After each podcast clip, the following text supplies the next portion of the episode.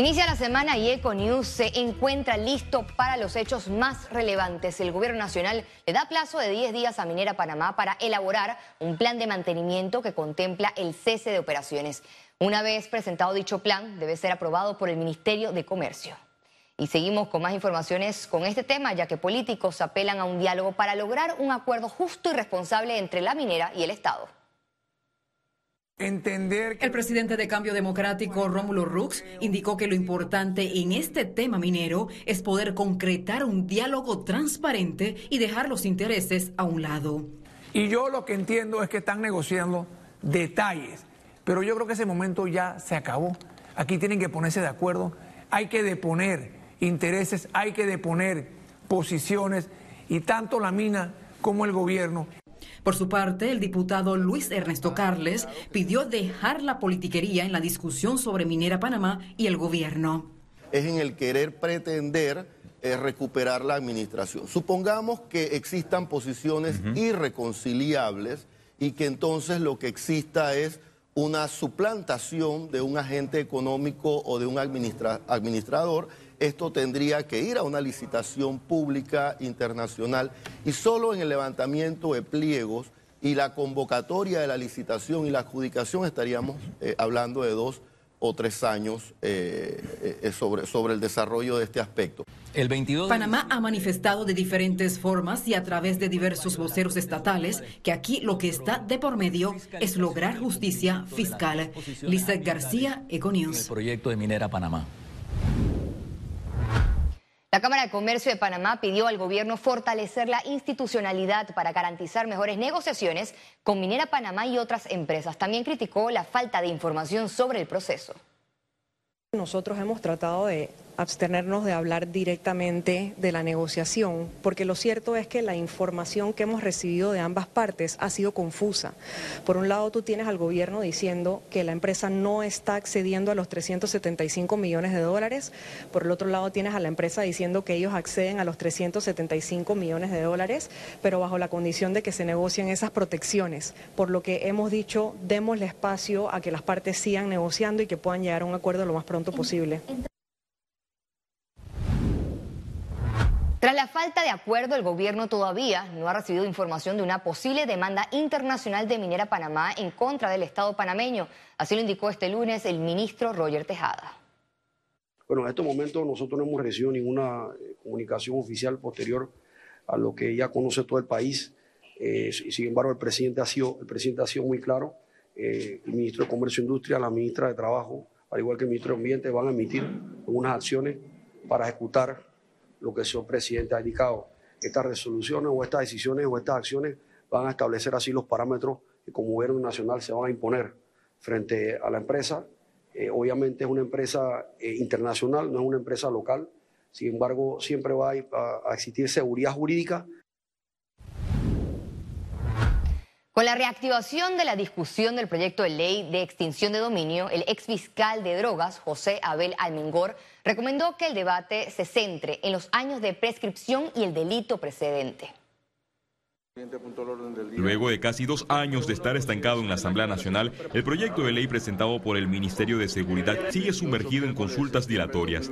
El ex fiscal de drogas, José Abel Almengor, percibe una falta de voluntad por parte del legislativo de no querer avanzar con la aprobación de la normativa jurídica. En estos escenarios dinámicos en los que nos encontramos, eh, en, los cuales se van a dar elecciones para eh, reformar eh, lo que son eh, los componentes de los diferentes órganos del Estado. Esto es fundamental porque los dineros calientes siempre están eh, de la mano y efectivamente pueden ser utilizados para las actividades de proselitismo político. Los diputados en reiteradas ocasiones han creado subcomisiones sin aterrizar en el fondo de los artículos que buscan combatir el músculo financiero de las organizaciones criminales. Estos dineros hay que perseguirlos porque no se puede pretender que los nuevos órganos del Estado estén compuestos por personas que de alguna manera han sido financiadas por actividades ilícitas. La Asamblea Nacional ya puso como tema pendiente en agenda la discusión del proyecto de ley y se espera que sea abordado en la nueva legislatura de 2023. El tema de extinción de dominio es un tema que se está evaluando con mucha profundidad.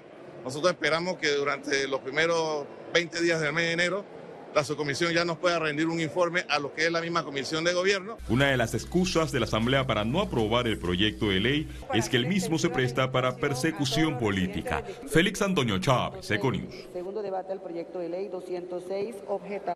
Abre en línea tu primera cuenta de ahorros digital ingresando desde cualquier dispositivo a cajadeahorros.com.pa. Presenta Economía.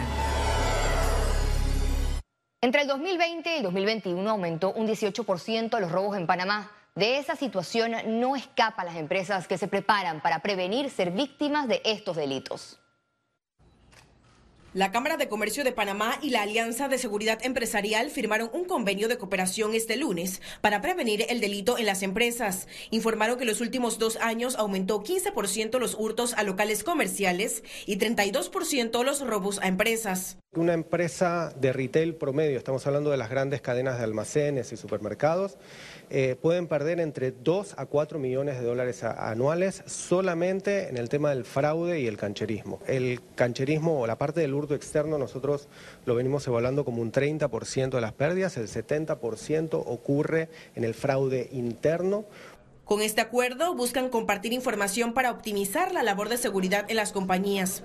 Denunciaron que la mayor debilidad en el sistema es la ausencia de certeza del castigo con representantes de diferentes comercios importantes eh, que nos comentan sobre cómo incluso agarran a las personas en el acto. De ahí van a un juez de paz, eh, tienen que sacar a una persona, eh, a, un, gerente de la sucursal para que vaya a poner la denuncia. Esto toma dos, tres horas y entonces al final del día realmente el castigo termina siendo una multa de 50 dólares, por poner un ejemplo. El trabajo con la Policía Nacional realmente es un trabajo muy estrecho y la verdad que tenemos que decirlo, siempre hemos tenido una muy buena reacción de la parte policial, donde estamos faltos es en la parte judicial. También trabajarán en iniciativas legislativas para obtener mejores resultados. Nos estamos comprometiendo a revisar o impulsar normas jurídicas o leyes eh, que lleven a la prevención del delito o de la, delincuencia organizada y dependiendo de los riesgos que de cada uno de los sitios, pues generamos eh, argumentos para generar eh, reacciones de seguridad a nivel de personal, seguridad electrónica, cajas fuertes y demás. Este acuerdo tendrá una vigencia de cinco años. Ciara Morris, Econews. La autoridad de pasaportes eliminará el pago efectivo para el trámite por primera vez y el de renovación desde el 2023 buscan implementar en el panameño un hábito de pago más seguro. La Autoridad de Pasaportes de Panamá emitió 140.684 pasaportes electrónicos al cierre del 15 de diciembre de 2022. Se trata de 40% de incremento en emisiones respecto al 2021. Nunca antes en la historia de la entidad se habían hecho tantas libretas en un año. Eh, eso representa aproximadamente un poco más de 12 millones de balúas. Y en recaudación, y eso que todavía no hemos terminado el mes de diciembre, que es el, el mes de más movimiento. Anunciaron que desde enero de 2023 eliminarán el pago en efectivo para hacer el trámite más rápido y seguro. El cobro de los 100 dólares para el pasaporte ahora deberá realizarse en www.apap.gov.pa o con tarjetas de crédito o clave. Nosotros ya implementamos este año 22 el pago en línea a través de nuestra página web y queremos eliminar el pago en efectivo por un tema de seguridad, por temas de manejo. Ya hemos hecho un plan piloto en algunas oficinas regionales del interior y ha funcionado perfectamente bien. La gente también va a tener la posibilidad de poder ir a pagar al banco. Aquí en el caso de la sede central hay un banco nacional muy cerca donde la gente va a poder pagar y presentar el slip del depósito. A la fecha registran más de 2.000 transacciones en su página web. Informaron que al día atienden entre 500 y 700 personas. Los requisitos son los mismos de siempre. Eh, si usted va a sacar su pasaporte, cédula o certificado de nacimiento, en el caso de los mayores de edad, los menores deben venir acompañados de ambos padres con certificado de nacimiento o cédula juvenil. Eh, si uno de los dos padres no puede asistir, debe autorizar al otro con una nota notariada donde autoriza el trámite de ese menor de edad.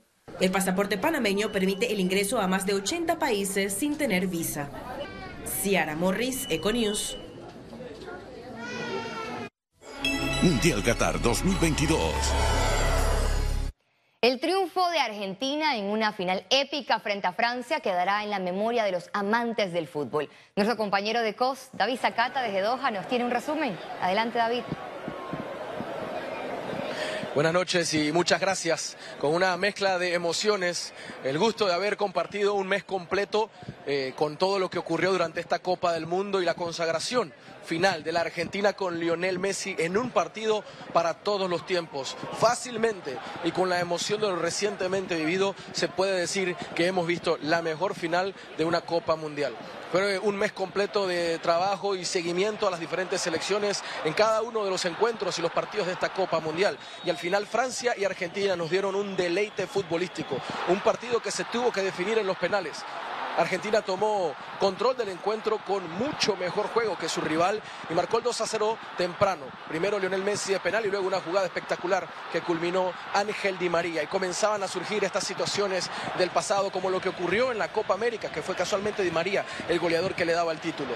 Más adelante la selección francesa haría los ajustes, aprovechando también los movimientos que hacía Scaloni. Y de ahí vendría el penal que convertiría a Kylian Mbappé en los últimos 10 minutos del partido y luego una jugada espectacular que culmina el mismo Kylian Mbappé, consagrándose también en un escenario inmenso como la Copa Mundial. Kylian Mbappé terminaría el encuentro con tres anotaciones, pero fue para el empate ya que Lionel Messi le ponía el 3 a 2 a la selección argentina. Como decía, aparecía también otro penal donde lo cobraba Kylian Mbappé y con esto nos tendríamos que ir a la definición desde el punto penal. Otra vez la figura de Dibu Martínez, otra vez el arquero de la Argentina deteniendo un penal, falla Chouameni, la selección argentina tiene en este momento la posibilidad de coronarse y así lo logra. Con el último penal, cuatro anotados y con esto Lionel Messi y Lionel Scaloni, capitán y técnico, se consagran como campeones de la Copa Mundial. Fueron muchos minutos de protocolo, de celebración y de alegría. Argentina ya puede decir que tiene su tercera, esa que cantaban aquí en las afueras de los estadios, la que soñaban, la que anhelaban. Hoy la han conseguido en esta Copa Mundial y Qatar fue el escenario para la tercera consagración del país sudamericano. Y a Lionel Messi en un sitial muy alto, en un sitial difícil de llegarle. Le faltaba esto, se decía, y ya lo ha logrado. Lionel Messi también fue el mejor jugador del torneo el jugador joven fue Enzo Fernández. Por parte de Francia apareció Kylian Mbappé como goleador del torneo y Dibu Martínez se llevó los honores como el mejor arquero de esta Copa del Mundo. Triplete entonces para la Argentina en los premios individuales. De esta manera nos vamos despidiendo con Dani Espinosa la producción y la cámara durante toda esta Copa. David Zacata con los informes día tras día en el noticiero para brindarles lo que está ocurriendo en Qatar 2022 y con las ganas y el deseo de estar nuevamente en estos grandes eventos compartiendo con ustedes. De esta manera nos despedimos y volvemos con más. Hasta Panamá. Adelante. Gracias, David, por tu reporte desde Qatar. Y tras 36 años, Argentina consiguió su tercera Copa del Mundo. Cifras oficiales calculan que unos 2 millones de argentinos se tomaron todas las calles del país para celebrar la victoria de Qatar 2022. Una marea humana desbordó la ciudad de Buenos Aires con el pitazo final del partido Francia-Argentina por la Copa del Mundo. Miles de personas envueltas en la bandera albiceleste colmaron las calles más allá del tradicional obelisco. Teníamos que sufrir como argentinos que somos, nada es fácil, pero bueno, acá estamos celebrando. Este era el año, sin duda. La alegría por el triunfo causó demostraciones de afecto de todo tipo. Los festejos continuaron durante la noche. La Mosca ofreció un concierto gratuito. Allí cantó Muchachos el himno que motivó a la selección argentina en Qatar. En el obelisco se proyectaron las mejores imágenes de la selección argentina. La casa de Maradona fue otro de los lugares que escogieron los fanáticos para celebrar. Ciudades pequeñas como Mar del Plata y la ciudad natal de Messi, Rosario, se unieron al júbilo por la albiceleste. La cábala más famosa del Mundial Qatar 2022 fue la Abuela La La La. Los festejos de la abuela con la bandera y mascarilla en el barrio de Liniers se viralizaron en todo el mundo. Los aficionados de Francia se fueron decepcionados de los Campos Elíseos. Miles de personas llegaron con la esperanza de otro título, pero manifestaron su alegría por el desempeño de los galos.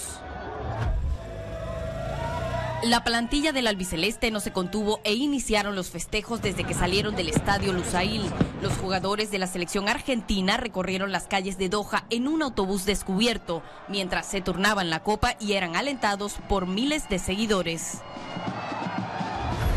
Una delegación de los países que compartirán la sede del Mundial en el 2026 estuvo en Qatar. Diplomáticos recibieron la misión organizadora en una ceremonia simbólica tras el triunfo de Argentina en lo que algunos llaman la mejor final en la historia de Copas del Mundo. Gabriela Vega, Econews.